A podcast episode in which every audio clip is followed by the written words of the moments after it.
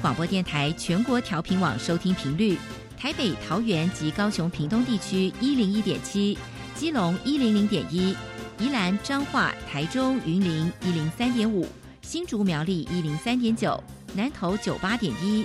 嘉义、台南一零七点七，恒春九九点三，花莲九七点三，玉里一零零点三，台东一零二点九，澎湖九九点一，金门八八点九，马祖九一点五。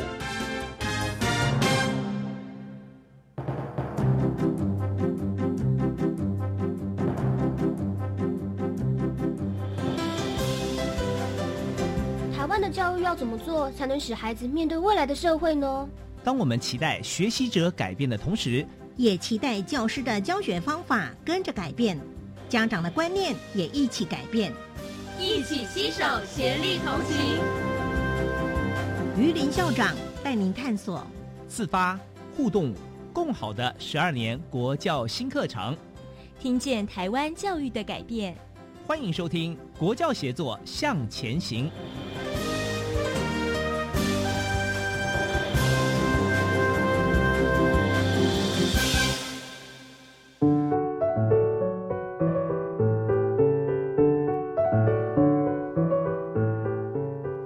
各位听众晚安，现在您所收听的是教育广播电台专为十二年国民基本教育新课程所规划的系列节目。这个节目固定在每个星期三晚上六点零五分为您播出。我是节目主持人于林。今天我们会讨论一个新课纲里边重要又是全新的一个议题，也就是自主学习的自我管理与记录。我们邀请到的是高雄市立。高雄高级中学庄福泰校长到电台来跟大家分享。我想先为大家介绍一下庄校长啊。庄校长是国立台湾师范大学地球科学系的硕士。我们今天之所以访谈庄校长，是因为他在我们这一次的课程改革新课纲的整个规划推动上面扮演很重要的角色。他是国家教育研究院自然领纲的委员，也是我们教育部。课程审议委员会高中分组的委员，同时担任教育部课程协作中心的规划委员。那在这一段的时间，我们知道庄校长哈贡献非常多的心力。呃，因为本身庄校长很优秀哈，他曾经得过全国高中的 Super 教师奖、师铎奖啊，也带领团队获得过教学卓越金质奖。那目前是在高雄高级中学服务。呃，庄福泰校长您好。主持人好，还有现场的听众朋友，大家好。是，呃，因为我们知道您对这一波的新课纲的理解哈，跟参与都非常的深。是，呃，那今天这个题目是比较新的哈。对。呃，一般社会大众对自主学习，毕竟很多的呃家长们呢，他们在自己当学生的时代，呃，可能没有这样的一个学习经验，是不是？也请校长呃先稍微对呃学生的自主学习这个部分呢，呃，做一点说明。在课纲里面呢，有关自主学习是设定在弹性课程。嗯哼。那过去我们几乎把所有每一个学生的课表都塞满了所有的科目。嗯哼。但是在新课纲里面呢，我们大概每一个礼拜有五个小时的时间，嗯，用来做团体活动或者弹性课程。嗯哼。那自主学习是其中弹性课程的一部分。要求就是每一个学生在高中的三年里面，必须要至少有十八小时的自主学习，而且要在一个学期内完成。是是。那这个其实主要就是呼应课纲自发这个精神。我们课纲有三个很重要的地方，叫自发、互动、共好。那在培养学生的时候，其实最重要就是他怎么展现他自己，就是自发的部分。嗯嗯。最后，我们希望培养学生成为一个终身学习者。那要终身学习，很重要的一个条件就是要学会自主学习。嗯嗯。那过去我们总是觉得学习是很自然的事情，事实上，所有的学习都必须要经过一番的学习。是是是是是。我有拜读过，就是我们的总纲里面哈，委员们其实在这方面的关注度还相当的深刻了哈。是。呃，可能一般社会当中比较没有去思考的，比如说您讲点到一个部分，自主学习跟终身学习哈，啊，这是一两个非常重要的这个能力了。对，只要有了这两个能力，其实我们的孩子将来到了社会上，到任何领域去服务啊，或者工作，他都可能为自己哈创造一个很美好的人生哈。是好的，那是不是您就请您呃进一步来谈一下，到底为什么要自主学习？我想在高中里面设定自主学习的这个课程，放在弹性课程里面有几个重要的地方。第一个是我们提供给学生探索自我的机会，嗯，因为学生如果他能够把自己弄清楚，其实人很难弄清楚自己的自己未来想要做什么，自己的兴趣是什么，自己在哪一个方面有专长，他就会建立自己的方向。有方向，其实一切都很好办，他学生就会开始主动的往前走。嗯所以第一个是让学生探索自我，嗯，那第二个呢，就是学习把自己的学习策略，还或或者是自己的学习模式，把它建立起来。因为自主学习是找一个自己有兴趣或是专长的主题去进行，嗯哼，所以呢，他比较没有考试的压力。嗯那学生可以透过自己不断的记录，然后不断的反思。其实我们在教育学上面很很常要谈一点，就是后设认知。嗯嗯嗯就是哎，我回头想一想，我这样的学习到底有没有效率？如果没有效率，我应该要怎么办？是是，好，那透过自主学习是一个很好的方法，嗯啊，很很好的过程。是，那再来呢，就是让学生自我管理。我们过去教学上面，老师都常常要介入到学生的是学生的管理，其实非常非常重要。但是学生从来没有学过，我我怎么自自我管理？嗯嗯嗯我自己的时间我怎么应用？啊，那这些其实要自我管理，有一个很重要的地方，就要来自于不断的对自己行为的反思。是是，那自主学习其实提供的非常好的这个过程。嗯嗯嗯，好的。因为刚刚校长有提到哈，其实，在学习本身，它有很多的这种呃专业的技能，比如说，呃，孩子会，我我们为什么要给他自主学习？所有的课程几乎都是学校或者政府安排好的嘛。对啊，那好像我们留白，我们过去都会觉得说会浪费时间，嗯呃，可能呢，事实上，如果这个留白是孩子他对于某个议题有这样的一个学习兴趣跟动机，哎，那个动力可能会让他哈得到很大的一个成长嘛哈。对对，尤其呢，他在执行的时候呢，他会哦有一大堆的执行的策略，还有学啊、认知的策略，甚至于刚刚您讲的后设认知的策略，对也就是说不只是学，还会学习如何学哈。对，呃我想在呃接下来的部分，可能也请校长呢呃再对我们来来加以这个呃分享啊。好，那我们知道哈，呃社会大众可能也会这样想，嗯嗯，哎，孩子们他能够自主学习吗？啊，或者说他在自主学习的时候，他会碰到很多执行上的困难嘛？哈，是。那大概就您现场的观察，呃，他们执行上碰到困难的原因有哪些？好，其实如果我们一开始就想说，反正自主学习嘛，就是你自己去跑，嗯哼，那真的很多孩子会跑的会有点辛苦，是或者是茫茫然不知道该怎么办。通常我目前看到大部分的学校在学生自主学习之前，都会给予一些简单的课程，是，教导他们如何自主学习。嗯嗯。那，这个部分，我想后面在谈老师的时候，我们再来讨论。好的，那我现在先谈，就是说，现在目前在学校里面，我们最常看到学生遇到的困难有哪些？是，那其实第一个就是时间管理的不当，嗯哼，因为学校也会排自主学习的时间，对，就是一节课，嗯。他可能在这五十分钟里面，原本预估他自己可以达到读完什么东西，嗯嗯，但是自己可能就在那边东摸摸西摸摸啊，时间就浪费掉了。所以这第一个就是时间管理不当，啊，第二个就是过度的自我预期。嗯嗯哎、嗯，因为过去好像没有这样的经验，是，那他可能认为说，哎，我这样一个一个章节，我一个小时应该可以读完，可是常常是读不完。哎是是是，，而且尤其是学生在制定他的计划的时候，贪多这个现象是蛮明嗯显的。嗯嗯，是是是，那第三个就是执行效率不佳，我可能觉得我都一直在努力啊，但是那个学习的效果或者是效率不是那么好。读这一章，他可能可以读得完，但是没有读到重点，嗯嗯，就是阅读上面啊，或者是他的一些理解方面啊，可能不是那么，就是效果不是那么好。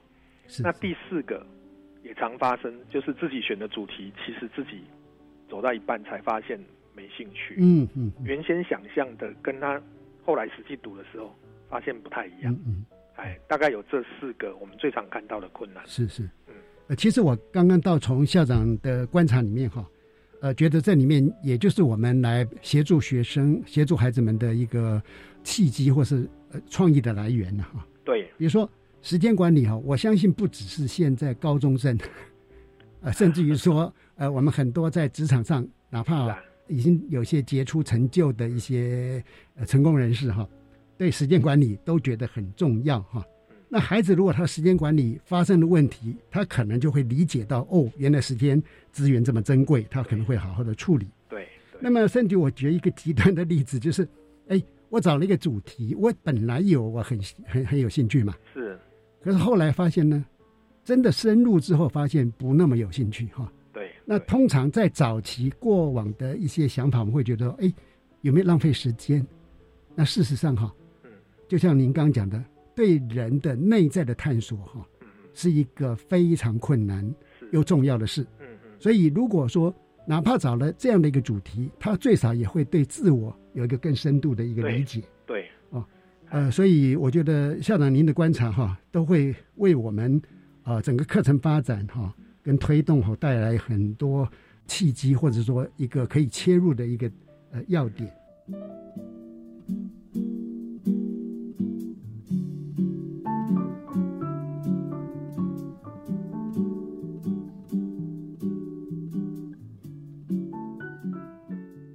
因为 因为您呃，既然已经观察到困难哈，嗯，那我们就是解铃还须系铃人哈，我就要请教您哈，学生他要如何解决面临的问题？好，我们其实过去这一两年呢，就辅导很多学生，当他在自主学习的过程中遇到极大障碍的时候，嗯，通常他们都会来找老师对讨论。嗯，那当然学校里面有一个 有一群自主学习的社群的老师。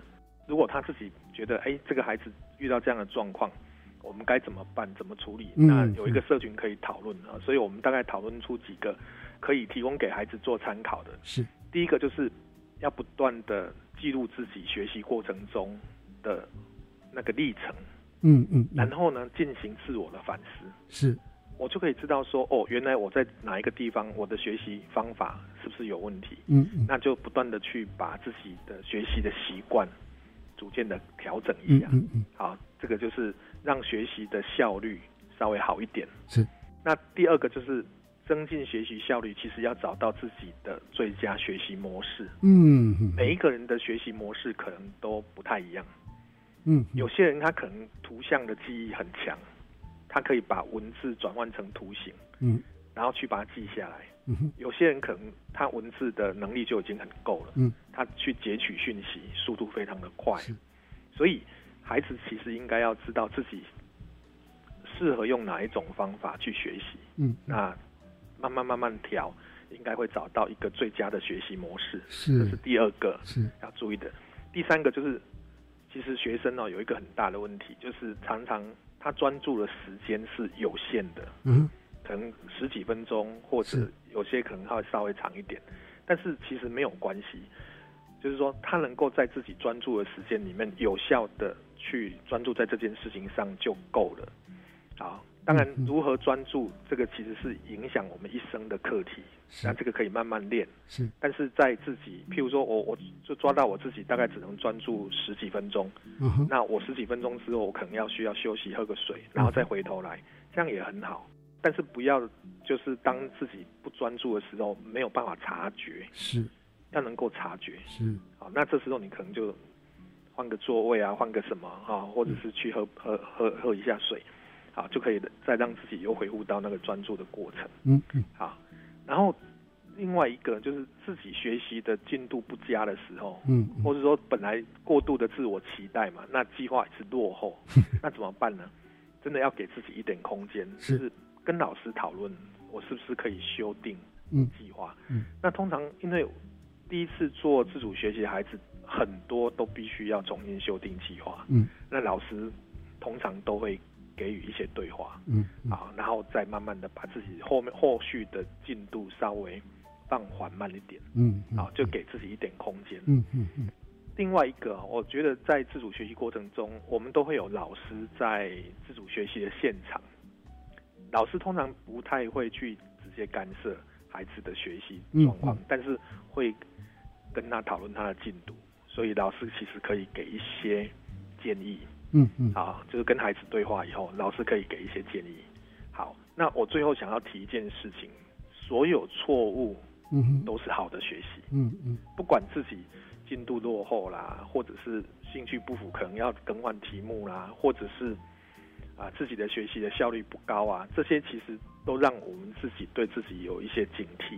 是，哎，那这是一个很好的学习过程。是，哎，但是不能一直出相同的错误。嗯嗯，这个可能是大家要比较要警惕的。有错误我们就去改，那遇到错误其实是好事。是，哎，呃，校长刚也举出了一些呃实际面对困难的一个一些方法跟做法，很好哈。那我倒是觉得说，刚刚您讲的说。呃，哪怕在这个学习过程里面，因为呃不够专注啦，呃或者说呃计划想要做调整跟跟改变哈，我想我们家长、老师跟同学都一样哈，我们可以对这个部分采取一个更包容的对方式跟态度。对，因为哈这个部分刚刚您所讲的所有的那种过程或者困难或者解决的方法哈，都是很难在过去，比如说固定必修啦、多元选修。毕竟那些部分是老师或者课程主控力比较强嘛。对。而自主学习呢，正因为它的自由度，自己控制，那难免会比较松散。嗯可是我们就是要去学习跟摸索，如何从一个比较松散的一个状态里边哈，啊，培养出专注啦，啊，甚至刚刚您讲说，假设孩子们呢是十五分钟他的专注度，那他就会去研发说，我如何在十五分钟之后哈，我知道我开始不专注。然后找到一个可以重新返回学习状态的一个技巧跟方法啊。那么呃，同时老师们也好，呃，家长们也好，我们觉得说，他如果有一个主动想要变更原来的学习计划内容的或进度的，呃，我们也可以用一个更包容的态度来看。但是当然，我们也不希望孩子们呢过度的松散，以至于说没有进行真正的学习啊。啊，只要他有。呃，进行学习，我想哈，呃，我们都是非常乐见的哈。对，好的，下面有一个比较夯的题目，因为哈，呃，不管是大学也好，那我们高中端也好，尤其高中的家长跟老师们哈，现在常常会被几个字哈困住了，或者说很焦急哈，就是所谓学习历程档案。那在这边呢，我们也想请教校长的，就是。在自主学习，它的很多的学习的内容也好啊，或者成果也好，是不是有可能，或者怎么样子把它转化成呃学习历程档案？好，我想我要先对学习历程档案的本质哦，稍微提一下一些想法。好，就是说很多人都把学习历程档案当成是考大学要用的东西。嗯，事实上在课纲里面，它的设计的本意。倒不是要给考大学用的，而是。让孩子在课程学习中进行自己的学习记录，嗯，然后用来改善自己的学习状况，嗯嗯，就是说这个学习历程档案是为了帮助自己的学习所记录下来的。当然，我们如果说在这个学习的过程中，我们发现自己不断的改进，然后透过这些记录，不断的让自己的学习变得更好，比如说。我高一的数学，呃，学习状况很不好。那我自己透过我的笔记啊，或者我每次上课记录的心得啊，我就发现我到底哪一个地方出了状况。然后我在高一下学期的时候，我数学真的分数哎，或学习状况变好了。然后整个高中的三年，从高一到高三，我的数学是不断进步的。嗯嗯。那这个被大学教授看到的时候，他就觉得，哎，这个孩子是很很。认真，然后学习态度非常良好，那他就比较可能会想说，哎，那我要不要把这个孩子的这个学习历程档案的分数打得比较高？啊，我想这个才是就是学习历程一个很重要的本质。嗯嗯嗯。那现在我们如果回头来看，就是说我自主学习如何转化成了学习历程档案？我们学习历程档案当然包括就是修课的记录啦，还有一个就是。课程的成果作品，嗯，然后还有一个叫做多元表现，嗯嗯嗯，那自主学习是放在多元表现里面的，嗯，哎嗯，这个可能很多人还还不是很清楚。多元表现可以每一学期可以对一个学生对每一个系，他可以上传十件。对对，那如果是课程作品，那就上传三件。嗯嗯那它其实是放在多元表现里面的。嗯嗯，好，那我现在就要谈一下，就是说，那我自主学习如何转化为学习历程档案？是，第一个就是持续的记录自己学习的过程。对，好，这个很重要。嗯，虽然我们有一个诶、自主学习规划的时程，十八周的规划时程，是，然后老师也会在后面每一周给你注记，比如说你有没有达到啊，有没有完成啊。是，但是这个可能还是太粗略。嗯嗯。我们其实可以在自己学习的过程中，譬如说，假设我的自主学习是阅读一本书，嗯。那我在阅读的过程，我是不是有做笔记，嗯嗯，做一些记录？这个可能是更好的，嗯，啊、学习历程档案的记录的方式。是，再来呢，就是假设自主学习是我上网去听某一个大学的课程，嗯嗯，或是我在，例如国外有很多像可汗 可汗学院，学院嗯。或者是 Coursera 这样的一个系统，嗯，那我上去按照它的步骤学习，那我应该会有一些自己学习过程中的一些记录，是，那我可能一段时间之后，我稍微把它整理一下，有点像是自己整理自己的笔记一样，嗯嗯。把自己的学习内容把它整理起来，嗯。嗯啊，然后最后可能我在学期末有一个考试测验，或者是我有一个报告，嗯。缴交，或者是我自己已经设定好，本来我做自主学习规划的时候，应该有一个学习目标，我要达到什么情况，啊，嗯，那我最后这个报告跟原来计划的目标，它有没有达到一致性？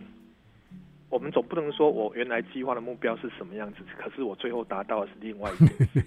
哎，就是这两个一定要 match 起来。是就是是我最后的报告啊嗯，再来就是自己在这个过程里面所有的心得跟反思。嗯啊，嗯我到底得到什么嗯？那甚至我可以感觉到，或者说我可以知觉到我自己在整个学习过程中，我还有哪些地方需要改善的。那这些我都可以把它记录下来。嗯是，所以能够把自己学习的过程好好的做一些记录、嗯。整理，然后最后我有一个产出，是，那这个整个整合起来，其实就是一个很好的学习历程档案。嗯嗯嗯，哎，好那这，些都要在平常日子里面进行，倒不需要额外要去做这些什么加工的东西，其实是没有必要。OK，哎，呃，刚刚呃校长特别已经对哈、学习历程档案做了一个概念性的厘清了哈。其实我们都知道说，真实的学习历程，它一定会带来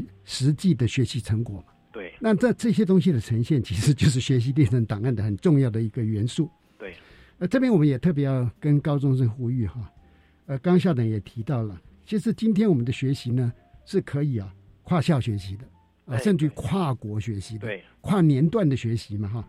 呃，换句话讲，网际网络不但是可以让我们呃同学们拿来打电动哈，打电动当然很好，很好玩，呃，但是呢，也可以用它来做无所不在的一种学习的一个媒介跟管道哈。对，好的，呃，我们先休息一下，听一段音乐之后呢，我想再继续来请教呃庄校长，我们要如何把自主学习能够落实，让每个孩子在这里边啊、呃获得了一个特殊的一种学习体验跟成果。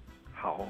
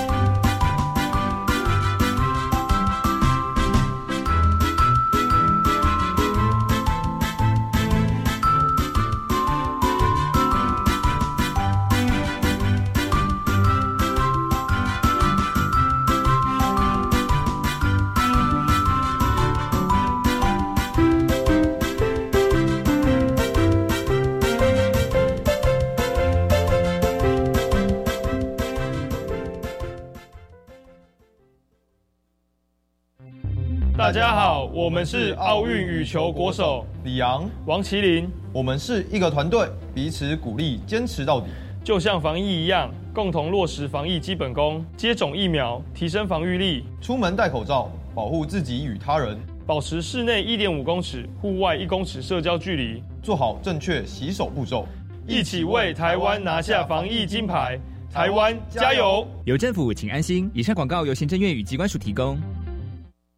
教育广播电台的听众朋友，大家好，我是教育部长潘文忠。教育是生命影响生命的历程，谢谢你们为了给孩子更好的教育，投入无数的光阴，无私的给予。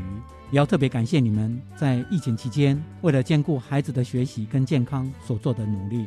在这感恩的近似月里，我要为所有的教师伙伴们献上最诚挚的祝福，表达最深的敬意。谢谢你们，祝你们教师节快乐！组长，我们今年报名参加学校绩优环境教育人员表扬计划，分享环境教育成果好吗？好哦，我赶快到教育部绿色学校伙伴网络平台浏览。太好了，那今年啊，一共分为教育行政机关、大专院校组、中学组、国校组，有四个组别哦。好棒！相信一定可以鼓励更多人投入环境教育工作。报名从十月一号到二十九号收件截止。以上广告，教育部提供。大家好，我们是台湾弦乐团，我们都在教育广播电台。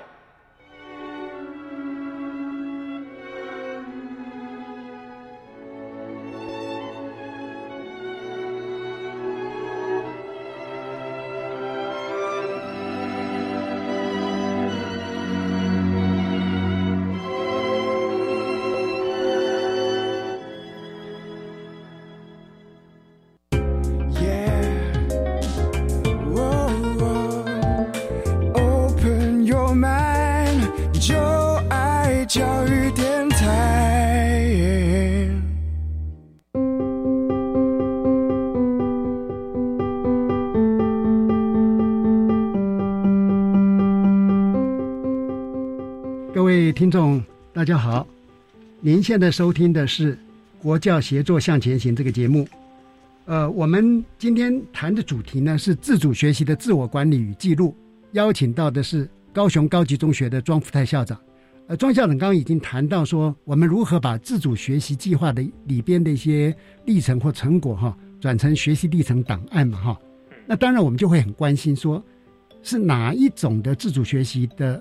部分转化出来的才是一个好的学习历程档案。不知道您是不是可以就这方面特别对我们的亲师生哈做一个提示？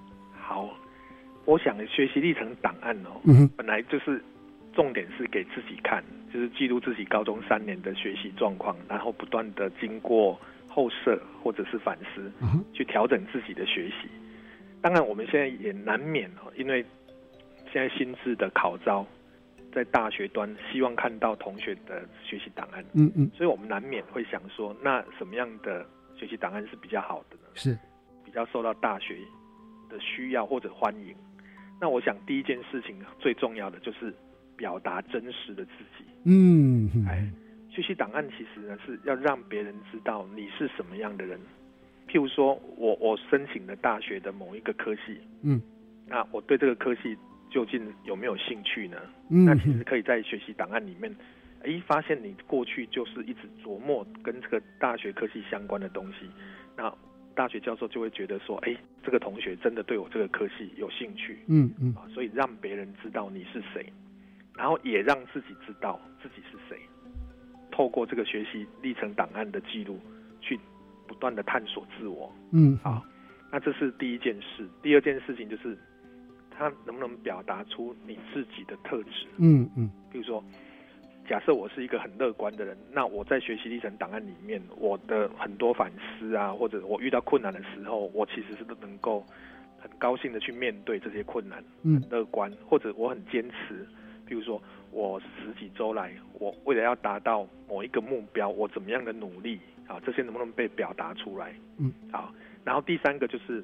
能不能把自己反思跟改善的过程很清楚的，啊，让大学教授知道。其实最主要是要让自己知道，自己知道我哪边事实上是有困难，那我我怎么改善？是。那这个改善后面有没有效果？嗯嗯，有没有产生效果？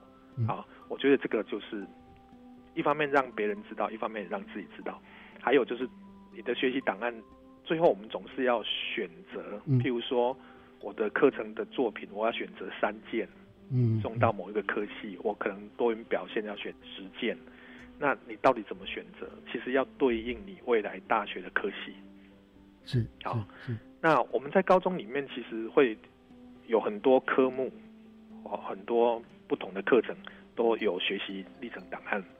啊，那在很多活动，其实我们也可以记录，包括社团，嗯，包括你参加什么纠察队啊、交通服务队啊、自主学习啊，这些通通都可以放到你的多元表现里面，都可以把它记录下来。嗯嗯只是我们过去都是只是参与，但是没有好好的去进行一些记录。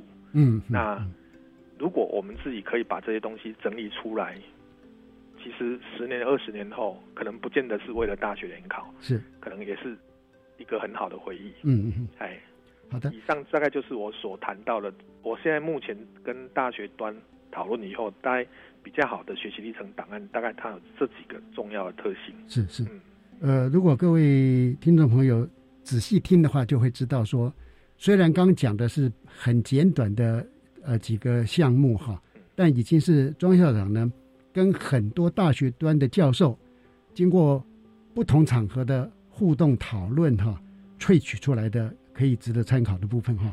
我特别要再跟各位听众朋友提的是，在这里哈，我们如何忠于真实的自己很重要。对，因为在我们呃升大学的过程里面，其实呢，在学生端来讲，他有个概念是认为说，哦，我呢要想办法考取一个好的大学，但这个大学是不是真的适合你，或者你喜欢读的那个学系呢？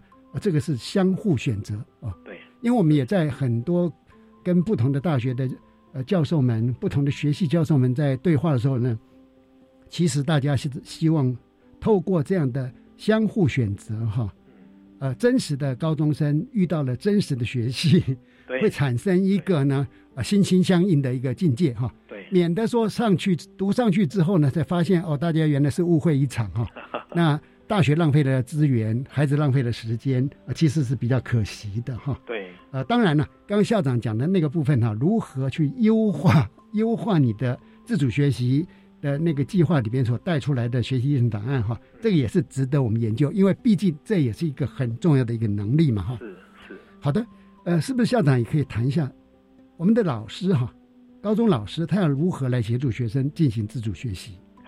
好，我想我这个分成两段哦。嗯一段就是以学校整体的课程架构来看，我们是不是可以在学生进行自主学习之前，对全校的同学有一个前置的课程？嗯这个课程可能时间不用太长，四到六周是大概就够了。好，让学生减少他自主学习摸索的时间。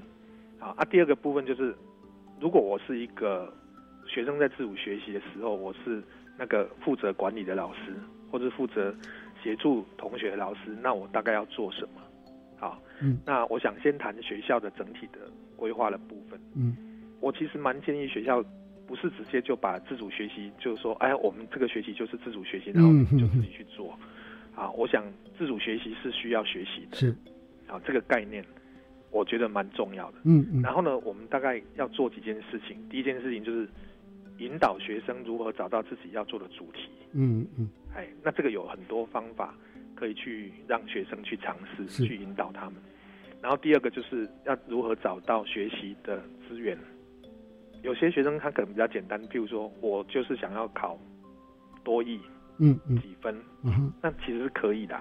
好啊，有些学生可能，比如说我想要读一本书，嗯哼啊，有些学生可能想要，诶，我能不能先去试试看大学有哪些课程，我可以先尝试一下，嗯嗯好，或者是高中别的学校有一门课不错，那我自主学习的时候，我能不能去修那一门课？嗯哎，就是如何找到这些学习的资料，然后再来就是很重要的，就是如何规划有效而且适当的学习进度。嗯嗯啊，那这个其实老师学校里面如果安排好一些对自主学习很有想法的老师，嗯嗯，他应该就可以提供给学生一个很适当的课程。是，好，那这几个组合起来，先让学生有一个前置的学习，嗯嗯，那他再来他要进行自主学习的时候，他就不会茫茫然不知道该怎么办。嗯嗯，哎，那这是有关学校的部分。是，这边我也有一点补充哈。是，其实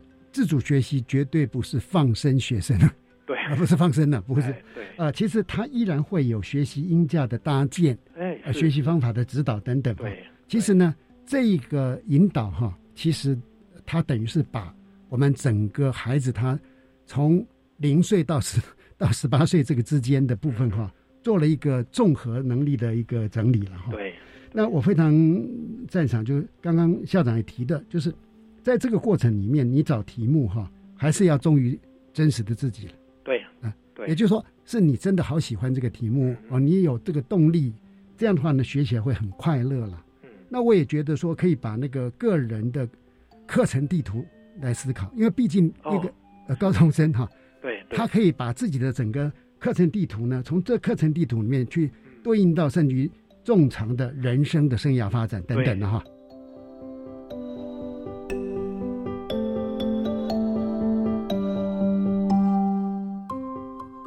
那是不是校长呃，可以在这方面再帮我们做一些指导？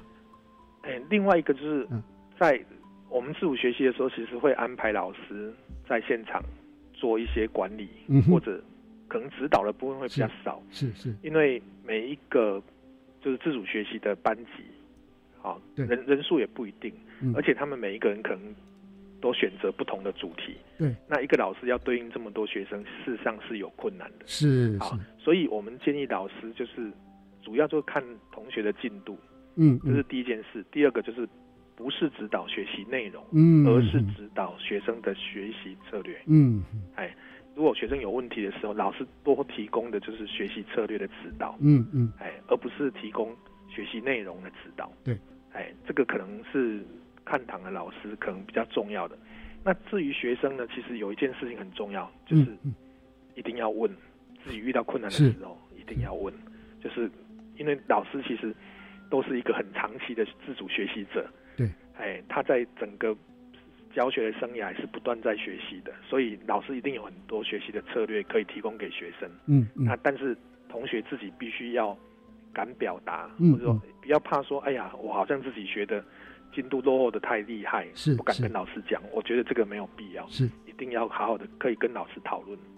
我觉得如果能够做到，就是学校可以做一个整体的规划，然后现场的老师又能够不断的提供给学生，我相信这个自主学习应该会做得不错。嗯嗯，呃，其实对老师们来讲哈，我我如果用个绕口令来讲，就是，哎，老师们在指导学生的自主学习，一定会碰到很多的困难跟挑战。对，而那些东西呢？呃，可能刚好是老师专业自主学习的一部分呢。是是啊，因为这样老师哎，对对对，目前我们呃觉得非常可喜的现象就是各校呢大致上都会有自主学习的教师专业社群嘛。对，也就不再那么孤独的在那边做探索跟了解啊。对，而是可以用群体的力量，那么让老师们交互之间的对话哈，对，呃，能够对学生提供更多的协助哈。是。我们也特别要鼓励老师，因为老师们都是自我要求很高嘛。他们常常会有一个迷失，就是，哎，今天学生他研究这个题目不是我的专业领域嘛。其实刚刚庄校长已经回答这个问题，因为您并不用去指导他那一个学习的内容，而是对学习策略、学习方法、程序上面，甚至更重要就是当他的心灵导师了。对。呃，陪伴他、支持他了哈。是。我想这样的话就 OK 的就是当心灵导师。是是是，哎，好。当然，这里面我们也会有很重要的就是家长的角色嘛，哈。嗯。除了老师之外，您觉得家长可以怎么样来帮助孩子进行自主学习？好，其实我们在进行自主学习规划的时候，会把十八周要学什么东西先列出来。嗯。那最后，其实有一件很重要的事情，就是会先给家长看过。是。啊，家长在上面签字。嗯哼。这时候，你应该就跟孩子谈，为什么他要进行这样的规划？为什么他要选择这样的主题？就是多听听孩子的想法。嗯，其实也帮助家长认识自己的孩子。是，但是不要插手。我觉得有时候家长常常会忍不住，对，就是过度的干预。那个陪伴呢，或者鼓励，其实是很重要。是啊，那这十八周，因为每一个礼拜都有他自己的进度，其实家长可以关心啊，或者是他回来的时候，他在学校进行自主学习，有时候可能，比如说今天读了很多东西，嗯，但是我有做了很多笔记，是，那我回家可能需要整理。嗯，好，那这时候家长只要陪伴就好了，是是，多陪伴，是是，多鼓励，不插手，好，甚至我觉得如果家长自己真的有时间的话，啊，我看过一个学生，他的自主学习啊，以前我一个学生他自主学习在发表的时候，我就觉得哇，这个同学好厉害，嗯嗯，他他做一件事情是这样，他把他跟他爸爸妈妈每次到别的餐厅、不同的餐厅去吃饭的时候。他把它记录下来，是，然后呢，他回头来研究这一道菜，嗯嗯。的食谱，嗯跟做法，还有为什么这家餐厅可以做出这么好吃的菜，是，他就每个礼拜他爸爸妈妈带他出去外食的时候，嗯嗯，他就开始记录，比如他会准备要拍照，他就要去学那个摄影的方法，嗯嗯，所以他就把他学学摄影的过程也都记录下来。他就是利用自主学习的时间去学习摄影，是，然后利用跟爸爸妈妈出去吃饭的时候，把他的摄影的能力表现在他拍摄这些食物，是是，还有这些餐厅，然后自己写成部落格。嗯，哦，我觉得这个对父母亲来讲，可能就是哎，你你可以看到你自己孩子怎么去学习这件事情。是，他们可能也不见得每个礼拜，可能有时候是两周，有时候是一个月才出去外面。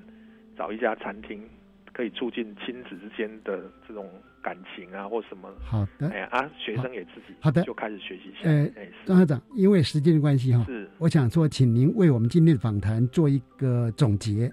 好，自主学习其实主要是要让学生探索自我，嗯，建立学习的方法跟策略，因为我们未来面对的是一个知识成长的速度很快的时代。嗯嗯。过去我们大概读一点点知识，好像就赢别人很多。是，但是未来不是这样子，我们必须在人生的专业历程上面不断的去进行学习，因为知识会不断产生。是，所以学习的方法跟自主学习的这个能力，要再早一点被建立起来。那面对未来的世界，我们才有办法跟其他的国家或者是其他的人竞争。当然。不见得只是竞争的问题，而是能够自己完成挑战自己人生更完美的是这个经历。是是，好，今天非常谢谢庄福泰校长到电台来跟听众朋友分享，呃，也谢谢大家的收听。庄福泰校长，晚安，谢谢大家。接着，请您收听由南英主持的课纲交流道。老师、同学、家长们请注意。关于十二年国教新课纲的疑难问题与解答，都在课纲交流道。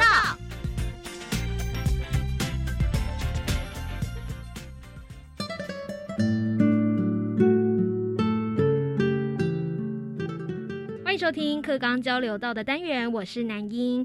在我们今天的单元当中呢，要来探讨的主题就是究竟跨领域的课程对于技术型高中的学习会带来怎么样的改变呢？很开心邀请到来宾呢，就是国立卓兰高中的张志维校长。校长您好，好，主持人好，线上的听众大家好。是，那就有请校长来为我们解说一下哦。就是我们现在都知道新课纲有这个跨领域的学习课程嘛，但是呢，如果是针对技术型高中的学生的话，对于他们的学习会带来怎么样的改变呢？好，那我们这个跨领域学习的目的啊，它主要就是一个我们随着新课纲改变的一个重点方向，因为我们以前呢都是以学科学习为主，所以很多孩子或我们甚至我们家长本身都会回想我们年轻的时候学习的那一种压力，觉得我我学那么多，我出社会用不到。对啊，对，所以我们的这一个学习的改变，主要哈就是让学用的落差不要那么大。嗯，那不要那么大的状况之下，就是我们知道我们遇到的事情，我们要面对的问题，我们要这个完成实践的一些成果。它绝对不会分科分门别类那么的那么的细致哦。很多新兴的产业，或甚至是人类共同要面对的议题来讲，它绝对不属于任何一科。因此，跨科整合、跨科授课，还有学生呢解决问题的能力呢，就非常的重要了。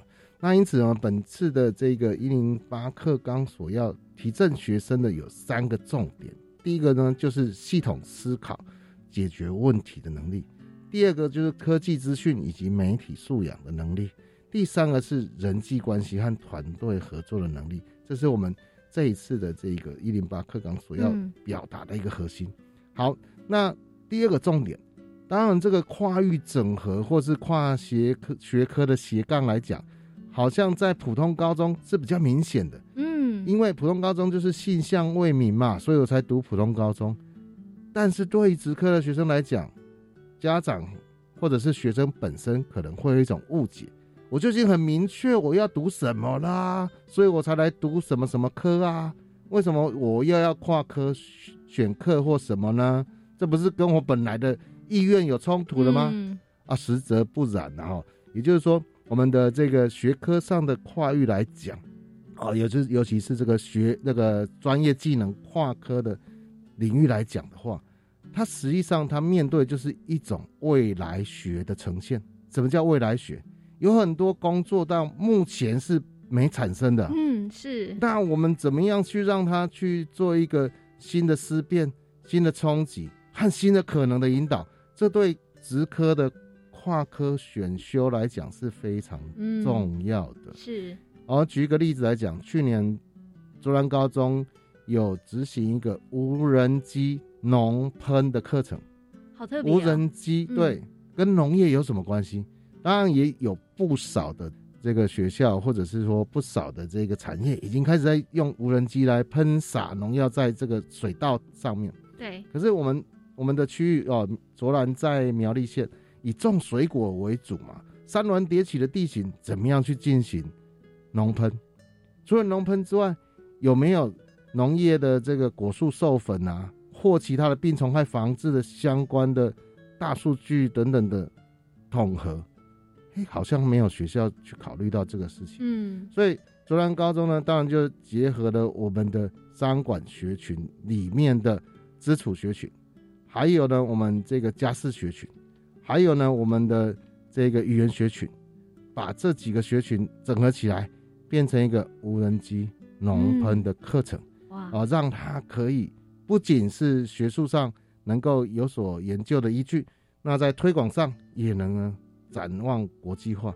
所以呢，这种跨域整合实际上对职科来讲更重要。我刚才讲，那是一个未来学的展现哦，就是说学生怎么样去把既有的重新组合，然后呢产生新的功能。和新的效果出来，我觉得在职科来讲是非常重要的。嗯，哎，刚刚校长提到的，在卓兰高中开设的一个无人机农喷的课程，这个课程的最后目的就是要让学生做出来，或是说操作好无人机，然后可以做这个农喷的动作吗？哦，这不止如此了，因为农喷它本身农药的喷洒，它本身还有这个农药适适用的问题。第二个就是说，当然驾驶是最基础的了哈。第二个就是说。各个驾驶它包含着天分，还有所消耗的时间，所以它是必须要各个不同能力的学生来做整合。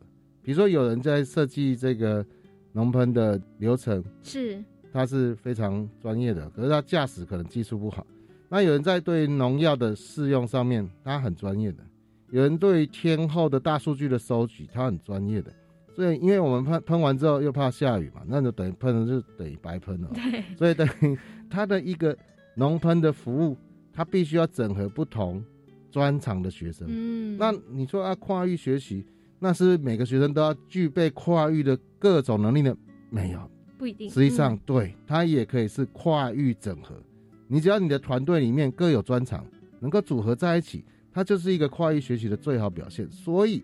我们在做跨域课程，尤其是技职的专业科目的跨域课程里面的时候，我们常常考虑到四个问题。第一个呢，就是学生团体是学习的主体，嗯，而不是学生个人，是学生团体。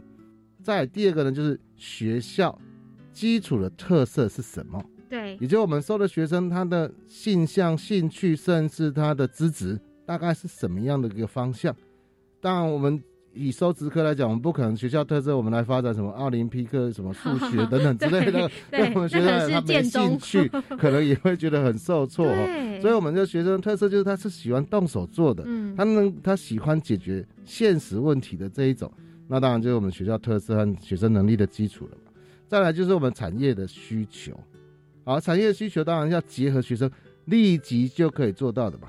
就像苗栗卓然，它是一个水果之乡，对。而如果教学生，哎，怎么样制造金源，怎么样去种水稻，那对他来讲，他周边是看不到的。所以产业需求也要考虑到在地产业的需求了啊。那最后呢，才进入了考量群科的设备。行政的统整，还有师资人人力等等那当然，第一个要点就是看学生群体的需要了。嗯，这个是学生在在选修之后，这个我们就会来做微调的了。嗯，了解这样做法。那如果像卓兰高中，其实是一个综合型的高中嘛？好，尤其以这个技术型职科的学生来讲，老师可以如何的来协助学生选课呢？这也是蛮大一门学问。其实我们在教育的第一个现场哦，因为我们的所有的教育规划都是假定学生是积极向学的嗯。嗯，如果说我们在做选修上面感觉好像比较轻松，或者是这个课程规划的说明感觉哎很好拿得学分的话，那学生呢可能会很踊跃了哈，这是很踊跃，是这无可厚非。但是呢，我们在引导学生怎么样引起动机和兴趣的这一个努力上，应该是要更大的。因为我们我们大人，我们走过了这段路，我们知道说有些年轻的宝贵的时光是不容这样随意的忽视的。对，所以我们可以举出更多更多实际的例子，或者业界目前正是热门的啊，以后你们可以可以怎么样去思考，怎么样去就业的这样的一个现实的历程。来给学生做参考，那也很高兴哦。就在法规上面哦，教育部对于职科的老师，他的专业成长是有一个比较严格的规定。好像我们教育部的这个专业群科专任教师赴公民营机构研习成果作业要点来讲的话，每一个老师他必须在寒暑假的时候参加所谓业界的进修。嗯嗯，所以这样子。对于老师能够分享的业界实况，对于学生能够体会到的社会需求，会更密切、更直接。那孩子就会觉得，哎，老师你讲的，哎，真的呢。我们在社会上，我们在生活上，我们都观察得到。那他就会提高他的学习兴趣。所以我是觉得，在跨域学习和这个学用合一的道路上面，职科是比。我们的普通科来讲更容易达到。嗯，对，其实老师进球这也是。蛮重要的一环哦，不要就是教学的方向跟内容呢，都还是可能诶十几年好老师自己在学生时期学的东西。那如果呢适时的去做一个进修的动作的话呢，跟学生分享经验，让他们呢可以及时的跟上一些比较新的观念跟想法哦，就不会造成学用落差的问题。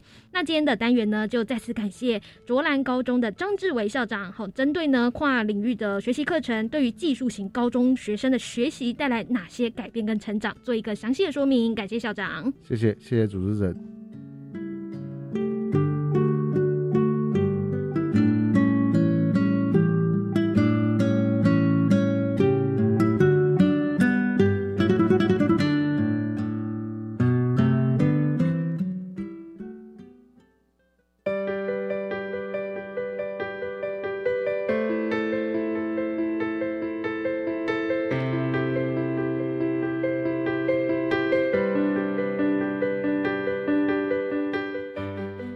各位听众，《国教协作向前行》这个节目在每个星期三晚上六点零五分播出。下星期三将由本节目另一位主持人谢若兰老师为您服务。下一集为您谈的题目是“开启另一扇学习的窗”，欢迎您再次准时收听。晚安。